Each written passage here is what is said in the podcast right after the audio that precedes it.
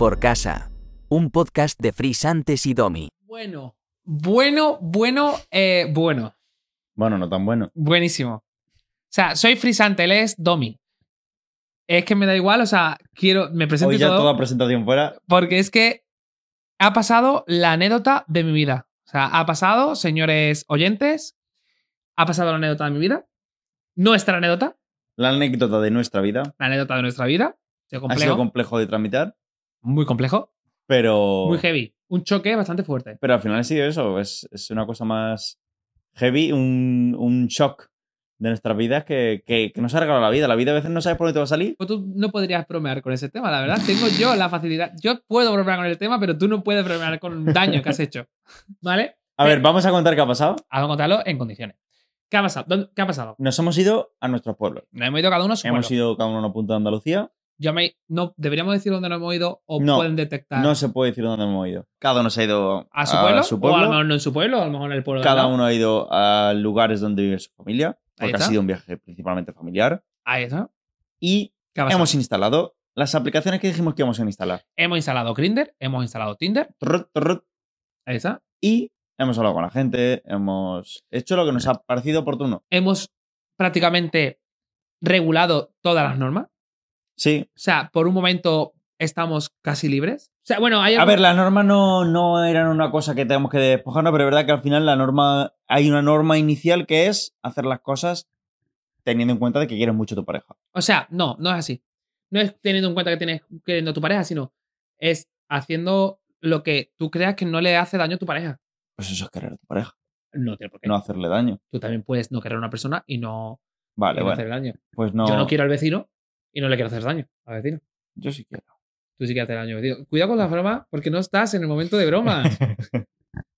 Nosotros llegamos al pueblo y eh, comenzamos y nos dimos cuenta de que realmente nos íbamos saltando, no nos íbamos saltando normas, no es verdad, no nos estábamos saltando normas. Estábamos regulando la que dijimos, Gor, ¿a ti te importa que yo haga esto? A mí no me importa. ¿A ti te importa? Estábamos así, estábamos prácticamente eh, eliminando mm, normas. Porque llega un momento en el que yo a día de hoy puedo decir que confío en ti 100%. O sea, Claro. Vamos, Podemos. O sea, eso significa que podemos eh, acostarnos con gente que conocíamos de antes. hemos nos hemos liado con Sligue. Nos hemos liado con el ligue, no hemos liado con quien nos ha dado la gana realmente. eh, Sí. hasta un punto demasiado complejo. eh, nos ha dado tiempo mm, a hacer poco, pero que ha sido bastante polémico lo que hemos hecho, entre comillas. Claro. Hemos, hemos agregado gente en Instagram. Hemos tenido un par de encuentros sexuales y Domi casualmente ha tenido la puntería pues, de repetir de repetir incluso con el que menos. con el que menos debía. Exacto. Que a ver, que en verdad no, aquí estoy de broma, o sea, de broma no, metiéndome un poco con él, pero que Sí, de broma, pero me han caído ya varias en lo que llamamos de podcast. No, pero, pero, mi amor, pero es mentira. No es, o Vale. sea, no- yo, me- a mí me causó shock. Vamos, vamos, cuenta, cuenta cómo fue y, y contamos bien cómo lo viví. Yo salí del gimnasio y me escribí un perfil sin foto. Y bueno, le pido, eh, establecemos un poquito de conversación, le pido foto. El chaval me pudo parecer medianamente guay, bastante guay, Es- eh, lo suficiente para quedar. eh, O sea, quiero decir que, que me pareció fácil y quedamos. Mm, De una forma muy, pues eso, rápida, bien, pues ya está. Y entonces yo, cuando ya acabamos, noté que el acento no era muy de la zona. Y le dije, oye, ¿tú dónde eres? Cuidado, Y me dijo, yo soy de, esa zona. "¿Ah?". Y yo, ay, qué fuerte, ¿no? Esa zona. Entonces, corriendo yo, cuando salimos, le comento a Fernando, ha pasado esto. Me dice, mira, he conocido a... He salido de gimnasio y he quedado con un chaval de esta zona, ¿vale? Me da su descripción y yo le digo, pues yo no conozco a nadie así. La verdad, yo no, no, no tengo, digo, no conozco a nadie que haya, que esté por tu zona y que sea así, ¿vale? Él me dice, imagínate que me dice, es pelirrojo eh, y tiene las orejas puntiagudas. Imaginaros que me dice algo así, ¿vale? Y como no daba la, la descripción con ninguno, pues en principio, pues ni idea. Ni idea. Pues ya está. Entonces, teniendo en cuenta que con esta persona era bastante fácil quedar, pues surgió que otro día la salida del gimnasio. Yo creo que lo de fácil quedar vamos a evitarlo porque queda un poco raro. Vale. Entonces, teniendo en cuenta que esta persona mm, estaba por la zona de mi gimnasio, otro día cuando fui al gimnasio, volvió a surgir la, la conversación y dije, bueno, pues otro rápido. Ahí está. Entonces, vuelvo a quedar con el chaval y ya está. Y en principio se queda ahí, no volvemos a quedar más eh, y todo bien. Antes de volver aquí a Valencia, yo paso por tu casa mm, para recogerte. Para Eh, co- estuvimos comiendo con, con tu familia, grabamos un cortometraje por allí cerca también y demás. Ahí está. Nos quedamos a dormir y sorpresa la mía en la que en una foto Del familiar salón familiar. multitudinaria de esto que nos estamos riendo, de esa crestita tan bonita que llevabas puesta, Sí. Yo creo que Veo- estamos dando mucha información de la foto. que quizá al fondo hay una persona que me suena más de lo que yo quería que me sonara. Y me pongo un poco nervioso. Eh, En un primer momento, lo que te sale, prácticamente, no es contármelo. No, claro que no. Es que no me sale contártelo. Me salió que me, da- me dieras información de toda la gente de ahí, de, un poco de, a ver, venga, ¿quién era este primo? ¿Quién era no sé quién? ¿Y quién era este? Claro. Esa es la parte que a mí me molesta un poco más, creo yo. A ver, es Hombre, que ¿no que mi estaba primo? yo tan seguro de lo que estaba pasando. ¿Cómo digo? Pues el chaval con el que me iría igual que tu primo. Es un poco brusco. Y había un 99% de probabilidades de que no fuera. Entonces, a ver, yo, yo no, era consciente de que pudiera ser tu primo. Es verdad que se parecía. Es verdad que yo me llamó poderosamente la atención lo mucho que se parecían, pero no podía ser. O sea, ¿cómo iba a ser? Claro. Pues bueno, pues esa misma noche se duerme todo el mundo, empezamos a hablar y me dice, mira, puede ser esta persona, ¿no? Este primo. Eh, yo me pongo un poco tenso porque ya me empieza a encajar absolutamente todo. Digo, vale, este primo, que es eh, hetero, aparentemente hetero, ha podido tener indicios de que no lo haya sido cuando joven o en algún momento. Sí. Y entonces eh, puedo entender, empiezo ya a entender que puede ser que sea y Puede ser digo- que no sea tan hetero como creíamos. Es más, él me dice, Domi me dice, "Mm, ¿es este? Y yo le él dice, a lo mejor no, yo, es. Domi es. Tengo clarísimo que es. Y hasta entonces. ¿Cómo, cómo reacciono?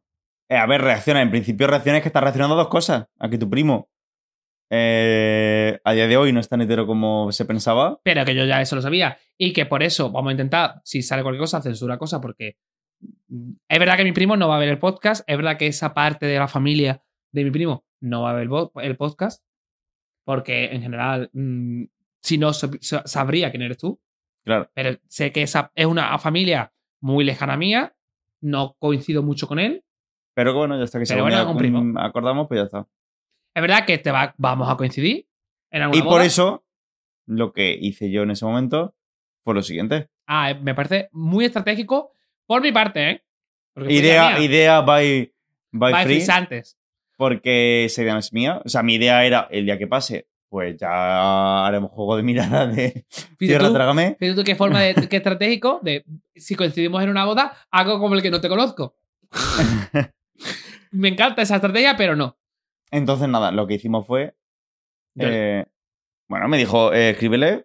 Dile quién, cómo eres, quién eres, o sea, porque tú le dijiste que tenías pareja. ¿no? Claro, sí. Sabía que tenía pareja. Lo Vale. pone en mi descripción bien clarito, en mayúsculas. Y es verdad, y le dice, Domi le expone, no voy a volver a quedar contigo porque soy pareja de, de, de Free, de Fernando, y eh, mm, no le voy a decir nada, no le voy a comentar nada, quédate tranquilo, pero no vamos a repetir. Exacto. Eh, tardo en contestar. Tardo en contestar, pero yo creo que me lo agradece hoy en día. No sabe que he sido tan capullo de decirle eso Obviamente, y no cumplirlo, pero eh, creo que es lo mejor porque creo que es lo más sano. es lo mejor. Creo que va a limpiar pureza y evitar problemas familiares y ya está. No, evita problemas, realmente es una tontería. A mí me jodería que, que tu familia me recuerde como aquel que rompió la relación entre tu primo y su novia. No tiene novia. Yo- o sea, en la, en la foto tenía novia, pero a día de hoy no tiene novia. O sea que no, no hay problema de eso. Lo que pasa es que verdad que eh, a mí lo que me, me genera más un poco de tensión es de que estemos en una mesa y que estemos tú, que te has tirado a mi primo, y a mí estando conmigo. Es muy heavy. Es complejo. Pero bueno, yo creo que, que no, es, no es tan raro. Al final es que la gente tiene muchos prejuicios con la palabra primo, pero al final es una persona más en general con la que eh, te ha tocado tener en bodas. Pero si tú no tienes trato con él, ¿qué más da? Sí, sí. Pero bueno, eso no quita que, Que se compleja la situación. No, no, sí, sí. Pero yo lo digo porque hay mucha gente que cuando escuche esto va a decir, ¿y cómo? Yo, por supuesto, no te. Yo, cuando me dijo que era mi primo, me causó shock. Me, ca- me dolió, porque yo decía, hostia, qué fuerte, ¿no? Pero me dio un poco igual, la verdad. O sea, me molestó más por el amago este de preguntarme y tal, de cómo hacerlo y tal. Pero porque yo no tenía claro que fuera tu primo. Hombre, Mira, el, el- en una foto, eh, imaginaos, una foto de hace 10 años, eh, bueno, un poquito menos de 10 años, pero a lo mejor pone 5 o 6 años, eh, y te Bueno. encuentro, es que no, no, no podía ser, no podía ser. Entonces yo te pregunté por, por recordar un poco la información que yo podía tener de esa persona, que no tenía información de esa persona, y poder atar cabos. que la gente juzgue si es, es mejor decirlo directamente en plan de, mire, perdona, eh, Gol, creo que me liado con este muchacho. Es que no lo, es que no lo él. sabía, es que yo no lo sabía. Bueno, Es que no lo sabía, esa es la cosa. Si yo lo supiera, si yo supiera que era ese. pre- Es así. Si ese muchacho hubiera dentro de tu casa, yo te cojo corriendo de la oreja y te meto en tu habitación y te digo, eh, este muchacho. Pero como es que era una foto de hace cinco años, pues yo digo, puede ser, pero no lo sé. yo no lo compro, pero te creo. Porque Vale. eres mi pareja. Eh, de todas formas, además de que sea mi primo, también me parecía muy relevante la palabra hetero. Mi primo no es hetero, mi primo es bisexual y hay muchísimos prejuicios con las personas bisexuales. Mm. Porque eh, en Grindr decimos muy, muy hetero no eres, pero tampoco eres muy gay. O sea, eres bisexual, o sea, la bisexualidad existe y hay personas que se acuestan con hombres y con mujeres. Y eso hay que entenderlo. Y yo sí me creo que mi primo sea bisexual. Claro que, que lo que pasa es que hay mucho bisexual que se eh, oculta en la vida de un heterosexual. Bueno, oculta, que tampoco tienes por qué estar tú con un cartel de lo que te apetece. Claro. A ver, que ¿O en no? verdad no sé si mi primo es bisexual, pero que me refiero que, mm, que hay situaciones en las que hay hombres que también tienen sexo con, con, con mujeres. Es verdad que hay otro, hay otro, bueno, a día de- vamos, no sé, ¿tú te has liado alguna vez con algún supuesto hetero? Con supuestos heteros, sí. Con- es que yo, yo tengo un hetero espectacular. ¿Puedo contar mi anécdota? Sí. Yo tengo un teniente alcalde del PP, que es mi exnovio. Lo conocí en un, en un sitio que no era España, que no me hicieron el nombre por- para que no lo ubiquen. Y en ese, en ese espacio, vamos a poner que estábamos en París. París no era, obviamente. Pues en París, o sea, él era gay abiertamente.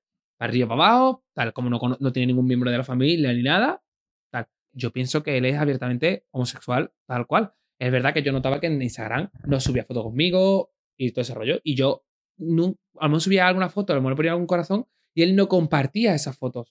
Pero bueno, él no me verbal, nunca, no sé por qué, nunca llegamos a hablar, a profundizar de su apertura de, de la homosexualidad en su casa, Salí del armario. salida del armario. Hablamos de muchos temas, pero eso no. Y hasta que va a su pueblo, desde París a su pueblo, porque tiene que hacer una charla de una cosa. No vamos a decir que es Semana Santa, ¿vale? La charla. Vale. Y eh, yo le digo, pues yo quiero ir contigo. Y él me dice, no, no puede venir conmigo. Digo, ¿por qué no? Era porque no, no, no había dicho allí que era homosexual. Digo, bueno, no pasa nada. Vale, venga, lo entiendo. Pero con el tiempo descubro que también está siendo, con- que trabaja con el PP, eh, que es concejal y tal. Y ahora a día de hoy, pues quiere ser alcalde de- del PP. Y tiene sus ligues, sus cosas, mujeres. Y es un... Ahora ¿Y mismo, considerabas que fuera bisexual cuando estaba contigo? este muchacho no es bisexual. Bueno, a lo mejor ahora de repente sí. Ahora de repente sí. A lo mejor de repente sí que puede ser. Sácame, se ha suscrito. Se ha suscrito a la bisexualidad y no pasa nada. Pero en su momento no estaba suscrito a la bisexualidad porque eh, él había tenido alguna novia que me lo verbalizó, pero él me decía que no le gustaba. Que a lo mejor luego sí. Que a lo mejor de repente que yo, que la vida cambia y tal. Pero que no me engañen. Hemos, hemos sido engañados. Hemos sido engañados. Ahora de repente yo lo veo y él vive en una heterosexualidad escondida cuando Cubierta que no. dentro de España, porque fuera de España es que me puso los cuernos a lo grande, ¿eh? con mucha gente. O sea, que no lo sabe solo fuera de España, lo sabe en todo el mundo, porque se lió con brasileños, se lió con mucha. Se lió con, con muchas nacionalidades, Con la nacionalidad entera. con la nacionalidad entera. Así que, si tenéis un eh, presidente del PP, probablemente sea homosexual. Puedo entender que una persona no, no haya salido del armario o le esté costando o necesite su proceso diferente al del resto de la persona porque a todos nos ha costado salir del armario o a ti no te ha costado. Sí, me ha costado, pero bueno, en verdad sí, es verdad. En verdad, a lo mejor estoy utilizando mucho lo de que es mi novio y por eso a lo mejor estoy hablando un poco mal, pero yo puedo entender que es verdad que es complicado. O sea, es, verdad que, que en general a, a día de hoy salir del armario. Todos los del 90 y algo para arriba, 80 y algo, 70 y algo y tal, creo que les ha costado muchísimo salir del armario. Bueno, y a día de hoy yo creo que una persona depende del sitio. Hay personas Claro, que sí, bueno, claro, 2000, estoy, estoy hablando de un eh, primer mundo centrismo horrible. pero Primer mundo, vamos, como es que también es que no, no paro de decir una, es que Vamos, pero de todas formas, yo, por ejemplo, en Grinder en el. Uy, el Grinder en, el- en, en tu pueblo. en mi pueblo, eh, la gente solo muestra torsos. Torsos y vidatero, vidatero. Tiene muchos perfiles que tú, que, que dices tú, por favor, ¿en qué mundo estoy? Incluso, bueno, eh, me, me da ya miedo también la gente a la que le pueda traer el rollo eh, o que normalicemos completamente que la gente diga, "Vida- es que tengo billetera, billetero. Que le morbilla O sea, a la gente, ¿no? Hay gente a la que le da morbo que alguien lleve billetero, que diga... Yo llego a quedar con alguien y que me digan, pero ¿qué es? ¿Para que no se entere tu novia? Y yo como, Es que, no, es que, no, es que me daría mucho morbo que tuviera novia. Y yo como, ah, sí, tengo novia, claro que tengo novia. O sea, primero que, que te dé morbo, pero queda en general que se normalice que alguien ponga cuernos a través de estas aplicaciones. yo tengo puesto en pareja en, el- en la biografía y la gente piensa que es Piensa que ese con una pareja con heterosexual. heterosexual. Porque como están acostumbrados a, a que la gente tenga como pareja y Sí. juegue con ese rollo, por favor. ¿Tú crees que, tú, tú- tú crees que yo soy hetero? tú- por- ¿Esta eh, cara es de hetero? ¿Me estás llamando hetero? Fuera de mi casa. Fuera de mi casa ahora ¿Tú mismo. crees que un heterosexual haría estos canapés? Fuera de mi casa. Pues eso me pasa un poco. Y que, me, no sé, mm, me parece raro que, que a la gente le pueda poner eso y tal. Pero bueno, de todas formas, estamos aquí con un discursito así como muy, muy lanzado de somos. mm, No entendemos la heterosexualidad, no entendemos a, a los homosexuales que no quieran salir, todo ese rollo. Y yo, mi deseo de cumpleaños de toda mi vida, hasta que ya me acepté, era no ser gay. O sea, Que yo, es muy duro. yo soplaba las velas y yo pensaba, no quiero ser gay. Y soplaba. La carga que tiene que tener un niño sin nadie que le apoyara, de decir, hostia, es que creo que soy así y no puedo ser así y no, no sé cómo cambiarlo, es muy fuerte. Sí, sí, sí, sí. O sea, y en verdad, eh, O sea, que Hay- desear eso, que, que los niños están en edad de desear eh, 40.000 cosas, juguetes, lo sí, que sí, sea. bueno, juguete. A ver, yo, no, yo creo que yo nunca. Juguete, una juguete. play, aunque sea. Yo leí un vídeo, ¿no? Vi un vídeo de los Javi y todo eso de un discursito de ah, porque no hemos perdido las novias, no sé cuánto. La verdad que ser homosexual y no. Te ha hecho perderte muchas fiestas que. totalmente, muchas cosas. mu- vivido dijimos muchos regalos de, de- de- muchos regalos de Real Madrid y tal, pero yo es que perdí incluso los deseos. O sea, mi Te deseo. han quitado los deseos. Claro, yo mi deseo principal era no ser gay. Pero, ojo al dato, cuando yo conté esto, porque yo esto no es la primera vez que lo cuento, yo, lo- yo lo he contado varias veces, se lo conté a una amiga, una amiga conocida de una noche de fiesta, y a mí ella me dijo, mira, pues a mí me pasó de que yo pedía, eh, también súper joven, ¿eh? Eh, Yo pedía que no me maltratase mi pareja, o sea, mi deseo de tarta era que no me maltratase mi pareja. Con lo fácil que puede ser aparentemente dejarlo, y tú estás metido en una cosa que no puedes... y dices tú, No, la cultura te dice que tienes que intentar luchar por la pareja siempre y al final pide ella el deseo. O sea, es que no lo pide él, lo pide ella. O sea, la, la culpabilidad carga hacia ella. creo que es más, creo que en este caso es más miedo a, a, mm, a que no salga bien, ¿no? Al contarlo. A- ¿No? No saben ser. contarlo que, o que tengas que, que luchar sí o sí por esa pareja. Yo creo que es Bueno, el sí. problema. Puede ser. Y tengas que luchar y no quieras aguantar el- lo que está pasando. O sea, y llega a, a que su vía de escape sea pedirle una tarta. Es un poco heavy. Es que, claro, o sea, al final el maltrato no simplemente tiene el, el arma, que es lo más complicado, que no solamente tiene el arma del propio maltratador, sino que vivimos en una cultura también que, que- que ayuda a que este maltratador lo tenga fácil. Es decir, mm, parece que hay que luchar por las relaciones, parece que hay que normalizar ciertas cosas, parece que vivimos de forma en la que, pues eso, que tenemos que luchar por cosas que a veces no es simplemente luchar, sino poner termómetro y ver qué está pasando y cuál es el problema. Hoy en día es verdad que las mujeres tienen muchísimas más herramientas para detectar maltrato, pero maltrato existen en el trabajo, maltrato existen entre parejas del mismo sexo, eh, hay muchísimos tipos de maltrato. Yo, por ejemplo, eh, he tenido la sensación y luego ya lo he podido corroborar con, con psicóloga que realmente he tenido eh, épocas de maltrato con la pareja en las que mi pareja de todo lo que yo hacía estaba mal. Es decir, llegaba un momento en el que, que preparaba la cena. Ay, yo es que no quería cenar eso. ¿Para qué lo prepara? Es que mm, yo también se preparaba mi, mi cena. Al día siguiente yo cenaba, me preparaba mi cena y ya no contaba con él para que no... Pues... Es que, tío, es que vas con un individualismo, tienes que buscar... Vale, pues no sabía, entonces ya sabía que hiciera lo que hiciera, estaba mal. ¿Eso que a dónde llevaba? A que creábamos un rol en el que yo hacía cosas mal y el otro me explicaba por qué yo lo había hecho mal. Por ejemplo, salía de paseo mi pareja y yo le preguntaba, ¿qué, qué tal la noche? ¿Dónde fuisteis? Ay, ya, ya estás controlando. Ay, mierda, ya es verdad que he preguntado dónde habéis salido. Eh, que salía yo y a lo mejor no comentaba algo y me preguntaba dónde había salido y yo doy pocas explicaciones. Estando pocas explicaciones, eso es que está ocultando algo. Y claro, yo ya, como ya soy el malo, el que lo hace mal, eh, intentaba eh, dar más explicaciones para así mm, que parezca que no, que no estaba ocultando nada. Y al final es que creamos roles en los que yo constantemente tenía que estar intentando mejorar, cuando en verdad lo que me tenía que parar a pensar es, no, Domi, eh, ¿a ti qué te sale? Mm, ¿Contar cosas? ¿No contar cosas? ¿Eres así? ¿Ya está? Puedes intentar mejorar, puedes intentar cambiar, puedes intentar hacer las cosas diferentes, pero nunca porque una persona te diga que eres malo por hacerlo así o que y al final hay una manipulación, al final un maltratador eh, puede aprovecharse de, esas vulnerabilidades que creamos y yo un poquito le daba al final el, el poder de decidir lo que estaba bien y lo que no en la relación.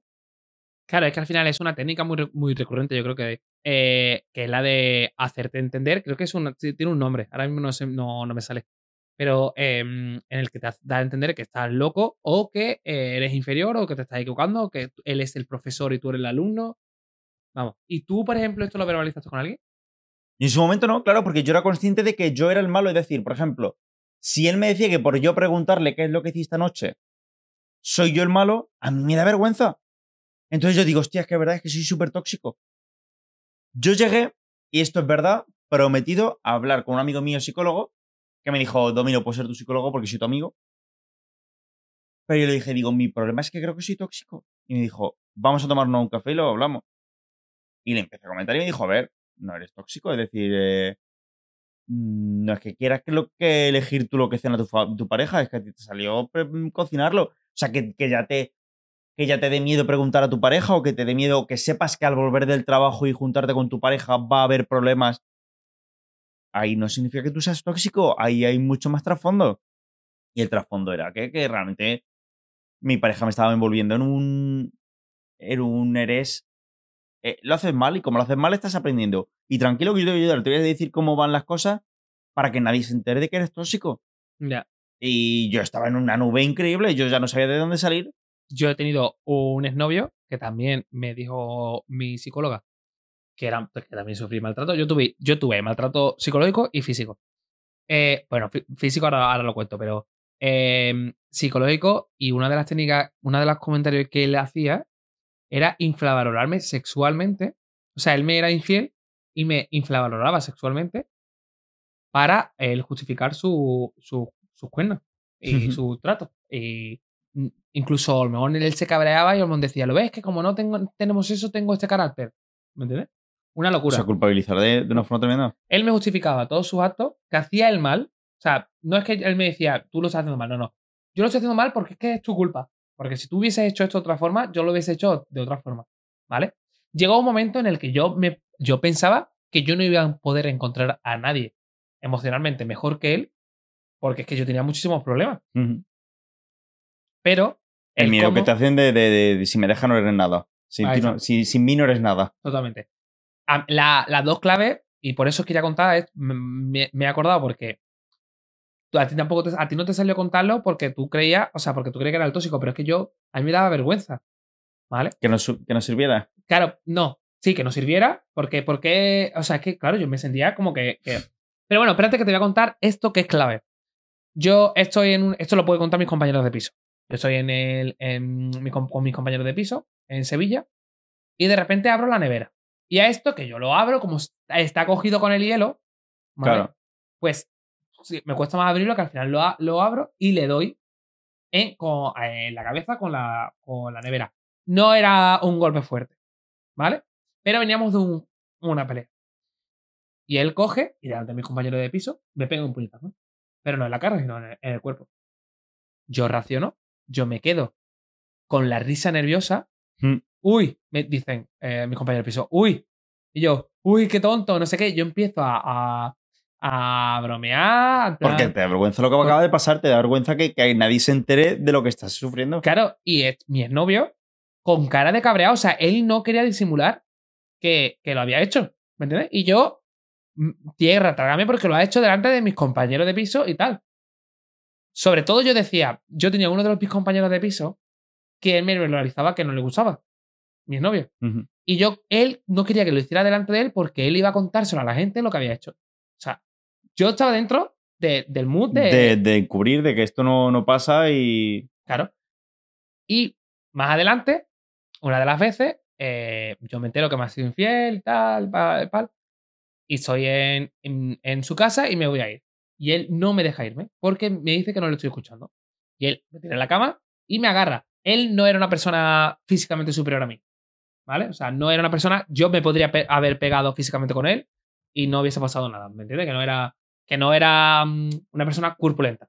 Que él, aunque él estuviese encima mía en la cama, yo podría haber escapar tranquilamente. Pero yo en ese momento estoy en bloqueado, bloqueado máximo porque decía, ¿qué tengo que hacer? O sea, que, que es que si no, nos vamos a pegar. Si, Claro. yo, si yo me muevo, nos vamos a pegar y pegarse no se puede en una relación. Yo era chiquitillo, ¿eh? Por la que yo tenía 19 años. Claro. O sea, es sí, al final estás en una nube de, de no saber qué hacer, de tener que ocultar y de que.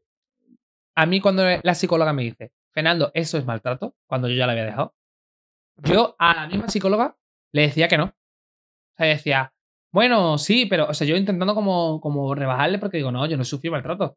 Es que el maltrato solo se sufre en las mujeres. Que es cierto, que, o sea, que la mayoría se en Sí, mujeres. que, ¿eh? y que hay un maltrato muy típico que es Claro. el que los hombres ejercen sobre las mujeres. Pero yo me sentía la mujer de la relación. Claro. ¿Me entiendes? Yo me sentía como de, madre mía, yo no puedo sufrir maltrato porque entonces significa que yo soy la mujer de la relación y yo Con no lo que eso conlleva también de que. Qué triste. Muy todo. heavy.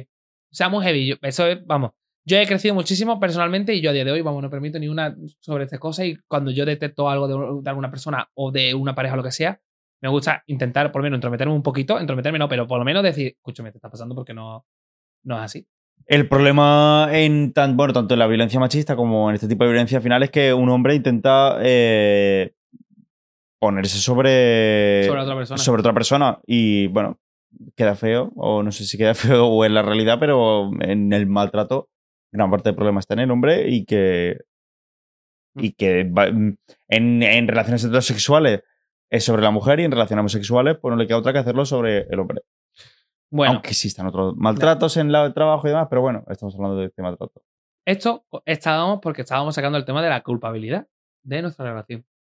De a la hora de contar las cosas. Verdad. De los primos. De que tú te con mi primo. Importante eso, que te con mi primo. Y que en verdad me da. O sea, de verdad que ahora más con la coña, pero que en verdad me da bastante igual.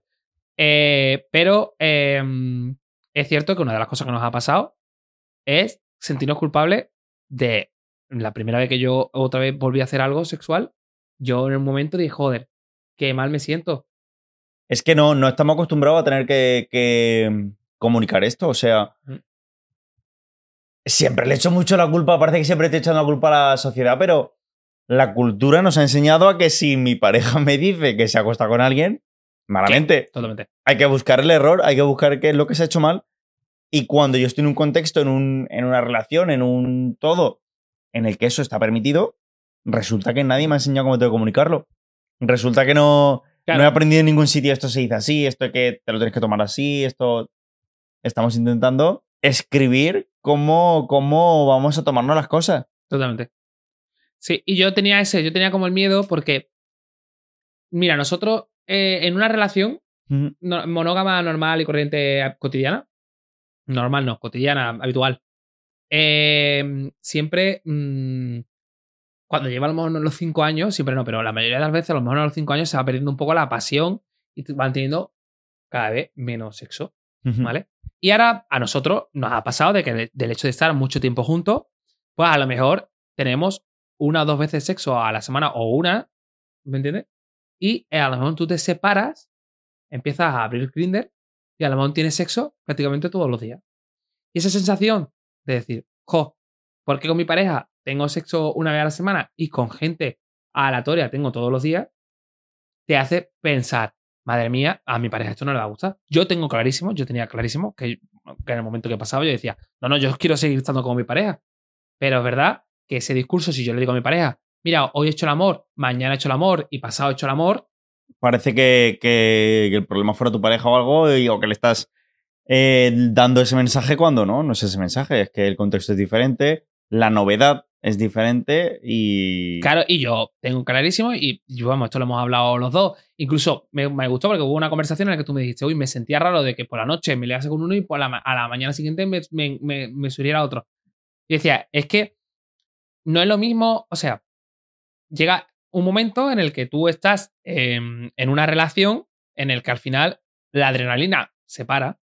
¿Mm? O sea, empieza a ser más. Entras en una, en una Cotidianidad. una cotidianidad que, que no, da, no da pie a ningún tipo de fantasía diferente a la de Yo, y yo nos la, acostamos y ya está. Ahí está. Y, y- y si tú, por ejemplo, tú has dicho lo del gimnasio, es cierto que tú estás en un momento más proactivo de, venga, a, ver lo que pasa, mm, voy, que es diferente a cuando tú estás en tu casa, que tú dices, venga, vamos a hacer el amor en la cama.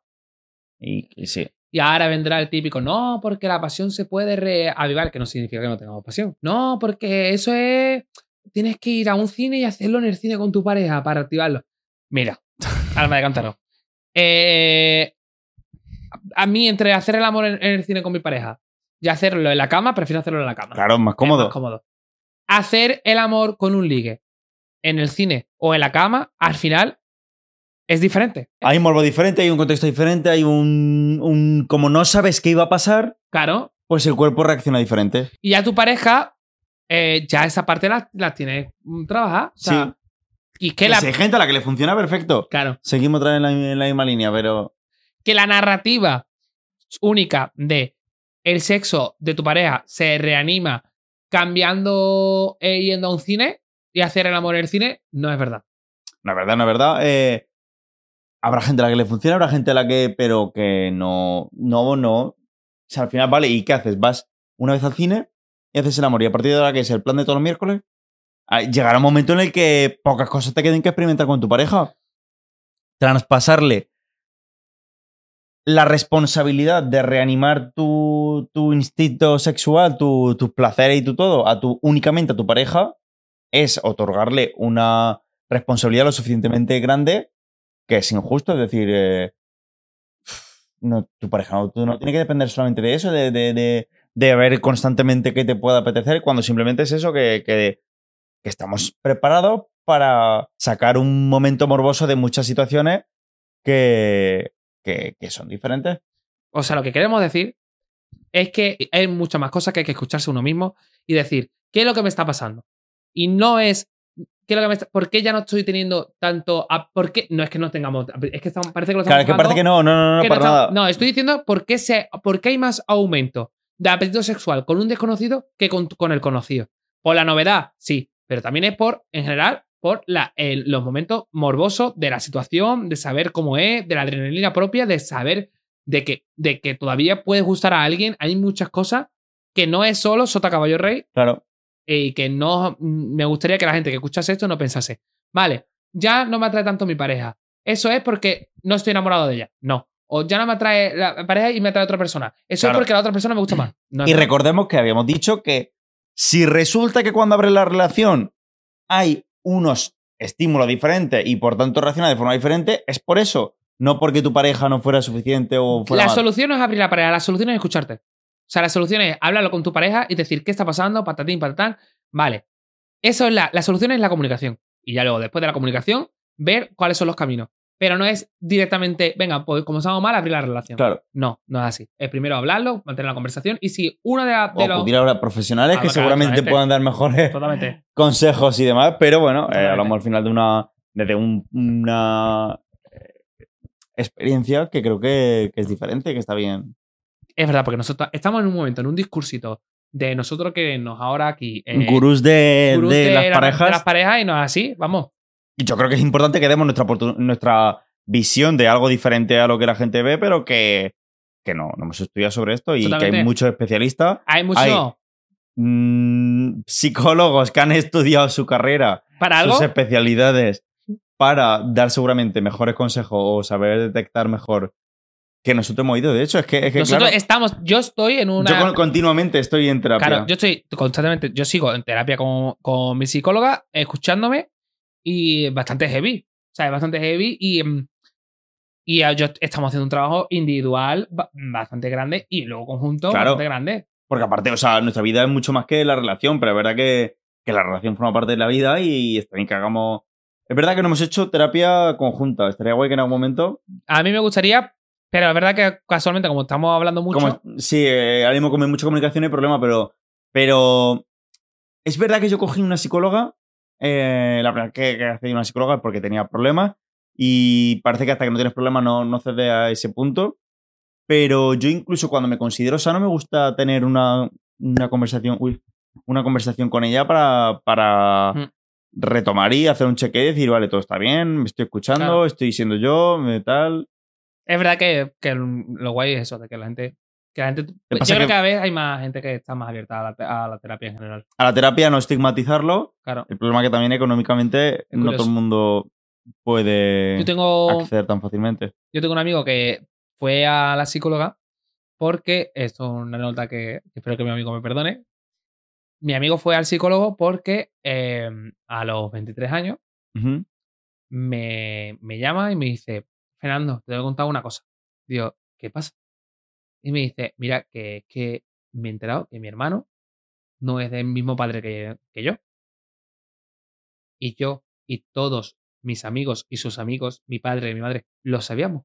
Y nosotros creíamos que él lo sabía. O sea, era, no era un secreto, era todo el mundo lo sabía. Y yo le dije, ah, mm, am- amigo, eh, mm, yo esto ya lo sabía. ¿Cómo que tú lo sabías? Digo, yo creo que una cosa que, Que se sabe, que hostia. se sabe. Crónicas de una muerte anunciada, todo el mundo lo sabe, menos tú. Mira, se cogió un cabreo porque él decía que porque su eh, padre no se lo había verbalizado, que no sé cuánto, que creó un soy el tonto del barrio, porque todo el mundo lo sabía menos él.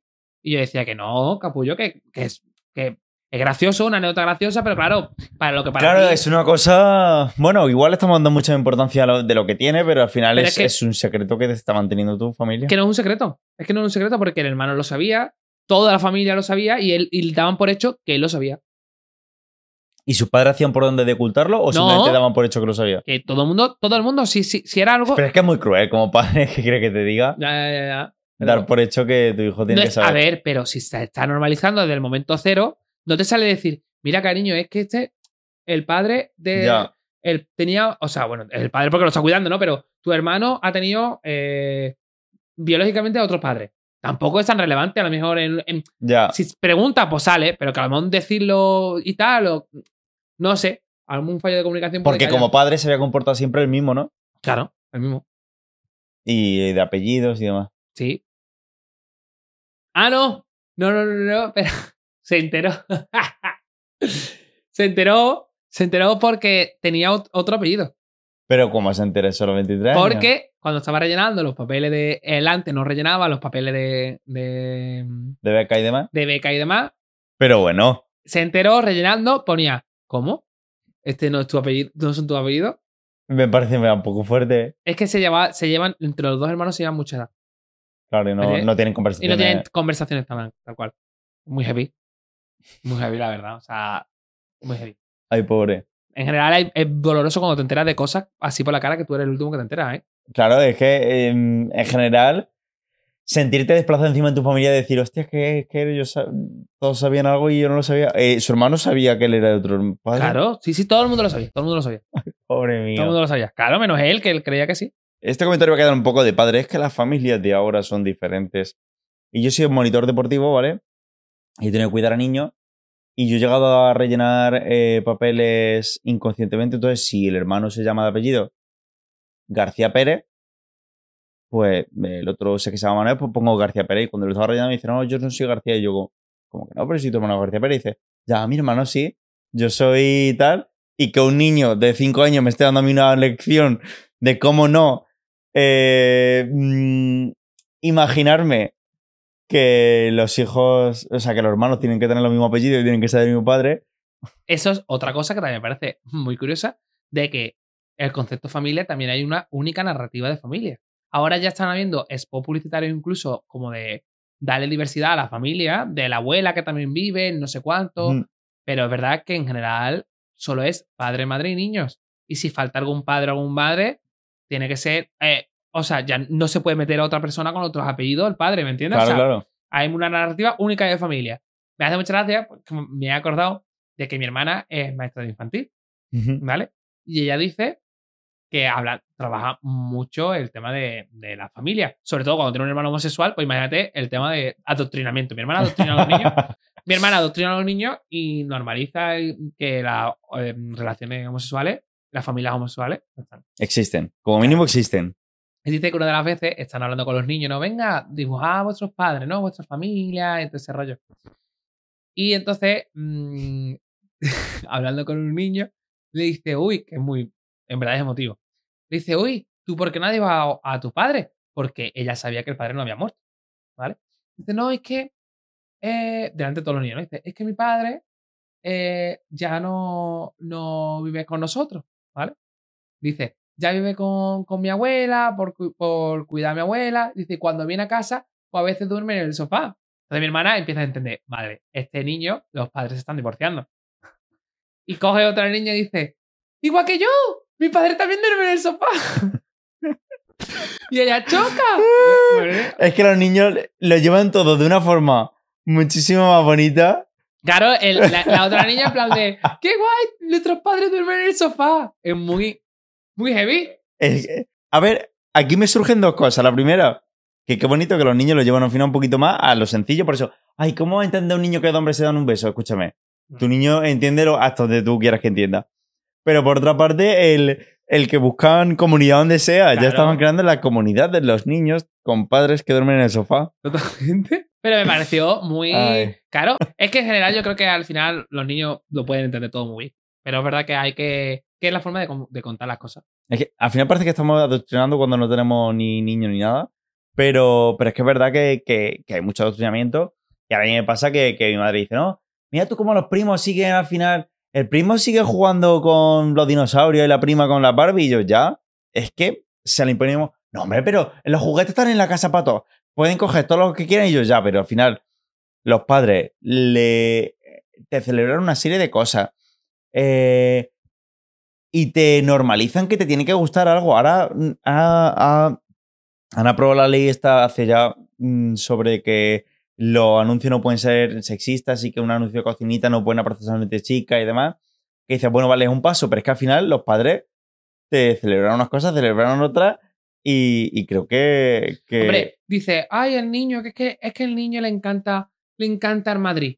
Eh, vamos a ver. el niño le encanta el Madrid. Al niño le encanta el Madrid. Qué casualidad que le encante el equipo que le gusta el padre. Claro. Uy, eh, amigo. Ha tenido, ha tenido la posibilidad de que le gusten todos a esta tú y le has todos la, los la equipos. misma casualidad. Tú le has enseñado todos los equipos y al niño casualmente le ha gustado el Madrid, que se vuelve loco con el Madrid. Escúchame. y va a decir ahora, ¿qué se vuelve loco con el Madrid? Con el jugador Cristiano Ronaldo. Eh, no sé ningún jugador de Real Madrid.